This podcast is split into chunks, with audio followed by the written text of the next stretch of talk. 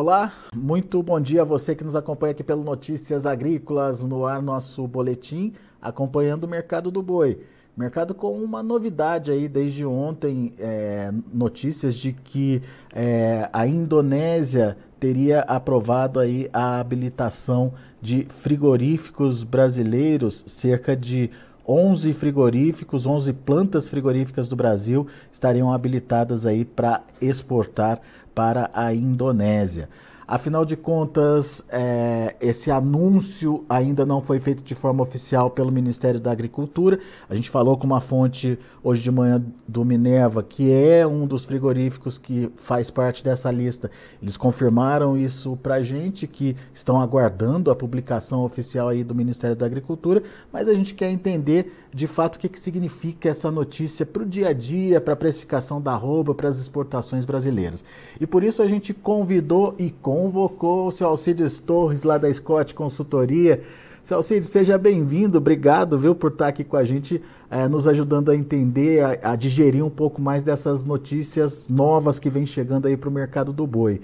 É, no momento de, de pressão de preço que a gente está vendo aí em cima da arroba, né? Esse anúncio de habilitação de no, 11 novas plantas aí para exportação para a Indonésia, como é que a gente tem que entender isso, seu Alcides? Seja bem-vindo. Muito obrigado pelo convite. Um, um, minhas saudações a todos aí do Notícias Agrícolas e dos seus telespectadores, tá?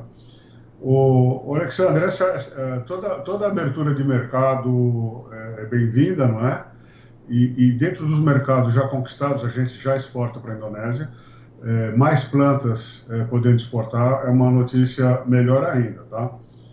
É, o que acontece é que essas informações que foram divulgadas, elas não foram confirmadas nem pelo, uh, pelos órgãos competentes nem pelas, uh, organiza pelas organizações, associações privadas, por exemplo, de exportadores de carne, tá? Então, até que isso se concretize, que essa papelada toda seja autorizada, o mercado não deve mudar de ritmo, não, tá? Mesmo porque o que se espera ainda para 2023 análise boa para hoje, tá? É que o volume de carne exportada para para a Indonésia não deva dar grandes saltos, apesar dessa, dessa autorização. Só para entender, o senhor disse que a Indonésia já compra carne do Brasil. Qual que é a participação dela hoje nessas compras? E como é que isso poderia mudar esse, esse quadro, seu Alcides? É, a Indonésia é um mercado novo, né? é o, esse é o maior arquipélago do mundo, né?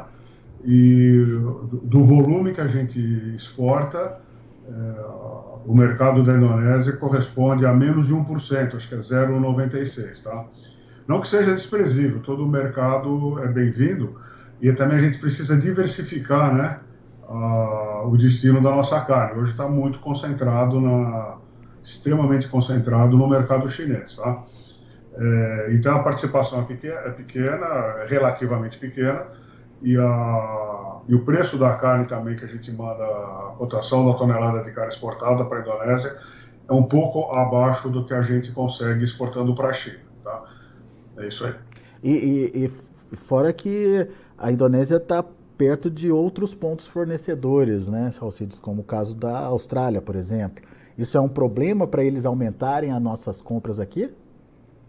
É, é, a Austrália fica ali do lado, né, digamos assim, e, e para o Brasil conseguir pôr carne lá, a, a, o nosso preço da tonelada de carne mais o frete tem que chegar lá com preço é, abaixo da, do preço ofertado pelo, pelos australianos, tá? Mas a gente consegue, né? A gente já fez grandes revoluções aí no mercado de carne, tanto é que o Brasil hoje é um dos principais exportadores, se não é o principal exportador, e nós fizemos essas revoluções todas não só com carne bovina, mas também com a exportação de bovinos.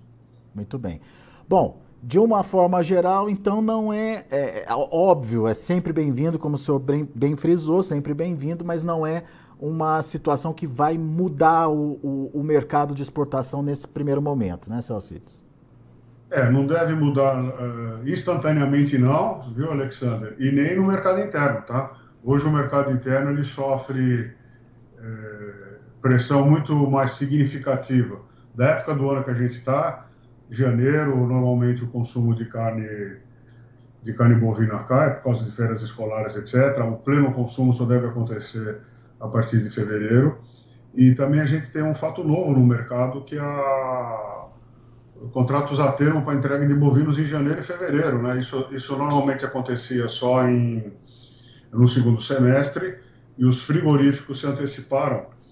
É, nem todos, é claro, não é generalizado, mas é, se anteciparam e já tem boiadas para serem abatidas. É claro que essas boiadas foram contratadas a um preço maior e é por isso que agora no balcão a oferta é menor, o preço, a oferta de compra é menor, que justa, justamente para fazer um preço médio.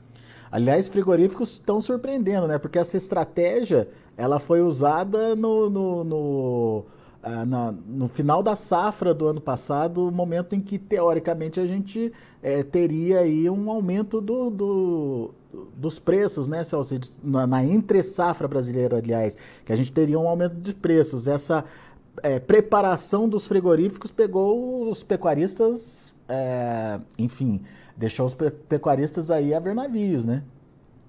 Alexander, essa, essa maneira de negociar, ela, ela tende a ser cada vez mais comum. Pensa bem, você, eh, eu sou um frigorífico, eu tenho que produzir hambúrguer para entregar para uma rede de fast food e o preço não pode ficar variando muito, porque o preço para o consumidor não pode variar muito, tá?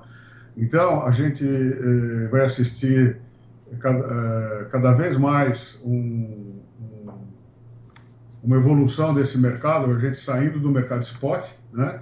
Eh, o produtor, com esse contrato, ele garante preço e o frigorífico garante eh, mercadoria, tá? É que sempre vai ter um mercado spot, é claro, mas eh, quem ficar no mercado spot tem que saber que vai correr esses riscos. E para fazer eh, entrega futura, eu preciso saber custo, né? Esse ainda é o grande problema na pecuária brasileira, que é muito complexa a produção no Brasil, são muitos itens de custo.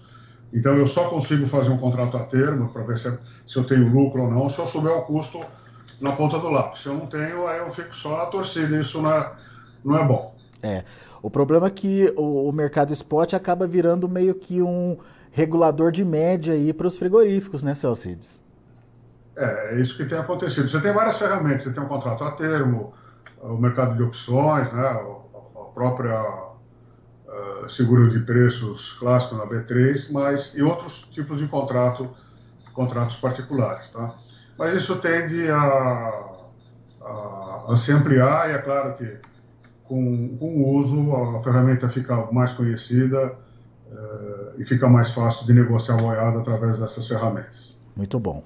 Agora, Celcides, esse cenário atual de pressão nas cotações que a gente viu acontecer do começo do ano para cá, é, ele tende a permanecer? O que, que, que vocês aí na Scott estão vendo? É, como é que o mercado está trabalhando?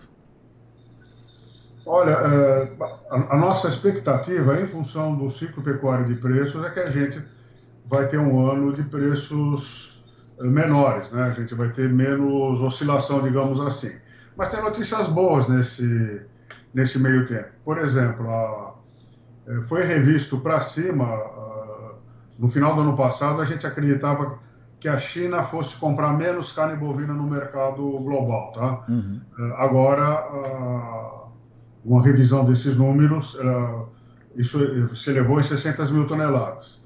Isso deve ajudar o Brasil no escoamento da produção. Tá? Eh, outro fato positivo é que tanto os Estados Unidos como o Uruguai, por exemplo, estão no ciclo invertido lá. Lá eles estão retendo fêmeas é que a gente está soltando fêmeas, tá? Então, tudo isso pode atenuar a, a, a depressão de preços, né? É, em que pese também, Alexandre, que nessa época do ano, aqui no centro-oeste brasileiro, região sudeste, está chovendo bem.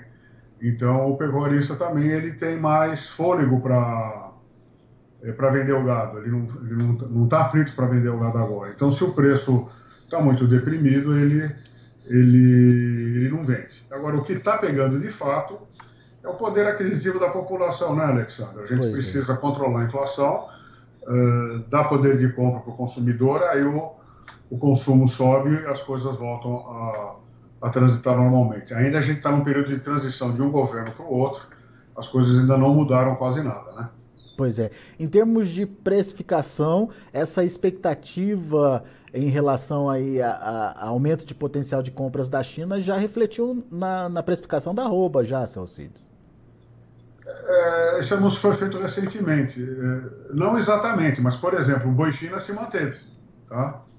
É, a pressão é aconteceu, sempre, então, no boi comum, guarda, né? A gente guarda na memória o melhor preço, né? Que era 340 reais a roupa. Uhum. Eu acho difícil a gente chegar de novo nesses patamares. Mas o mercado é dinâmico, né? Tem que acompanhar uh, notícia todo dia, principalmente notícias agrícolas, né? Que você tem todo dia você está falando de mercado. É.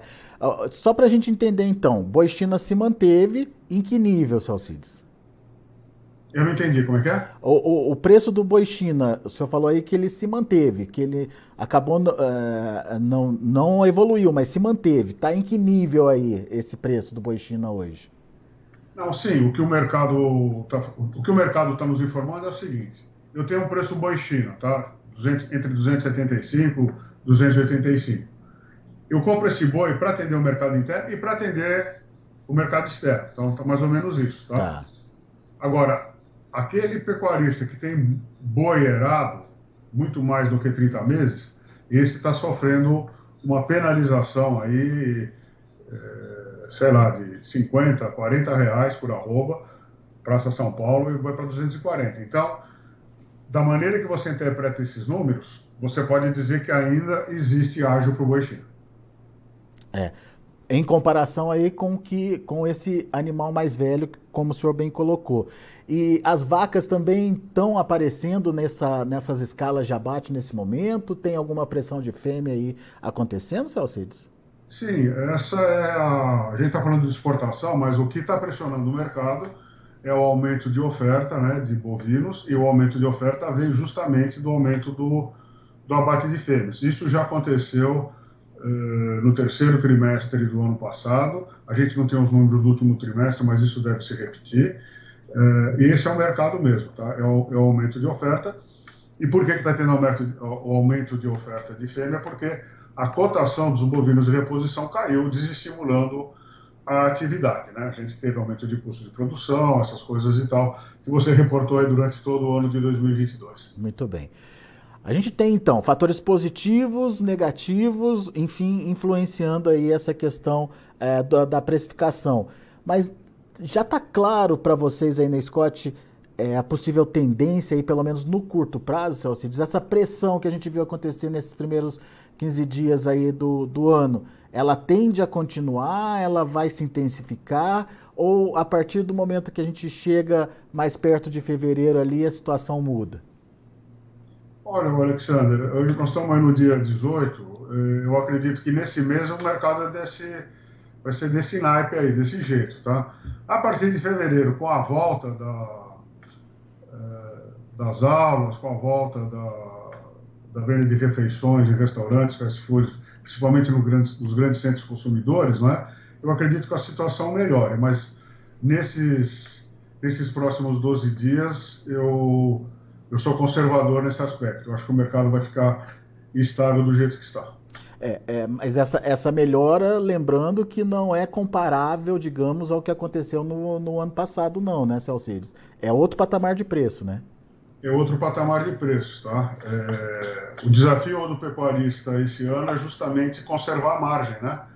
É, então ele tem que trocar, estava com estoque preço caro, tem que sair desse estoque caro e entrar no estoque barato. Já precisa começar a pensar no próximo ciclo de alta que vai acontecer daqui 3, 4 anos. Muito bom. Alcides Torres, meu amigo, obrigado, viu, mais uma vez pela participação conosco aqui no Notícias Agrícolas, sempre bom te ouvir. Volte sempre. Muito obrigado, bom trabalho a todos, boa saúde e bons negócios. Valeu. Tá aí Alcides Torres, Scott Consultoria aqui com a gente no Notícias Agrícolas, trazendo as informações, avaliando o mercado, é, enfim, é, trazendo novidades para a gente em relação à precificação da roupa. A gente vai acompanhar de perto esse mercado. Tem fatores positivos, tem fatores negativos. É, resta saber qual o peso de cada um deles na formação de preços daqui para frente. Por enquanto, fator negativo prevaleceu com uma pressão aí sobre a arroba, mas tem pontos ainda positivos para serem entendidos aí e que podem de alguma forma melhorar o mercado. mas Celsius fez questão de frisar que o patamar de preços é outro, não adianta esperar é, por preços que a gente é, viu nesse mesmo período do ano passado, não. Então, calma lá, vamos é, prestar atenção e vamos principalmente, é, como bem dito pelo seu Alcides, controlar as margens é, eliminando aí esse estoque caro que existe hoje na pecuária, já fazendo essa reposição mais barata aí, é, tentando diminuir os prejuízos e os custos de produção. Muito bem, vamos ver os preços, vamos ver como estão as negociações lá na B3, de olho na tela. A gente tem um mercado pressionado, olha aí, janeiro 284,55 caindo mais de 1%. Fevereiro, R$ 285,20, queda de 0,54%. Março, R$ 285,00, queda de 0,18%. Abril, R$ 276,95, queda de 1,25%. Indicador CPEA despencou, caiu 2,82% no dia de ontem, abaixo dos 280 reais, 279,50 foi o indicador de ontem. Esses são os preços do mercado. A gente vai ficando por aqui. Uh, daqui a pouquinho tem João Batista Olive com Tempo e Dinheiro também aqui no Notícias Agrícolas. Continue com a gente.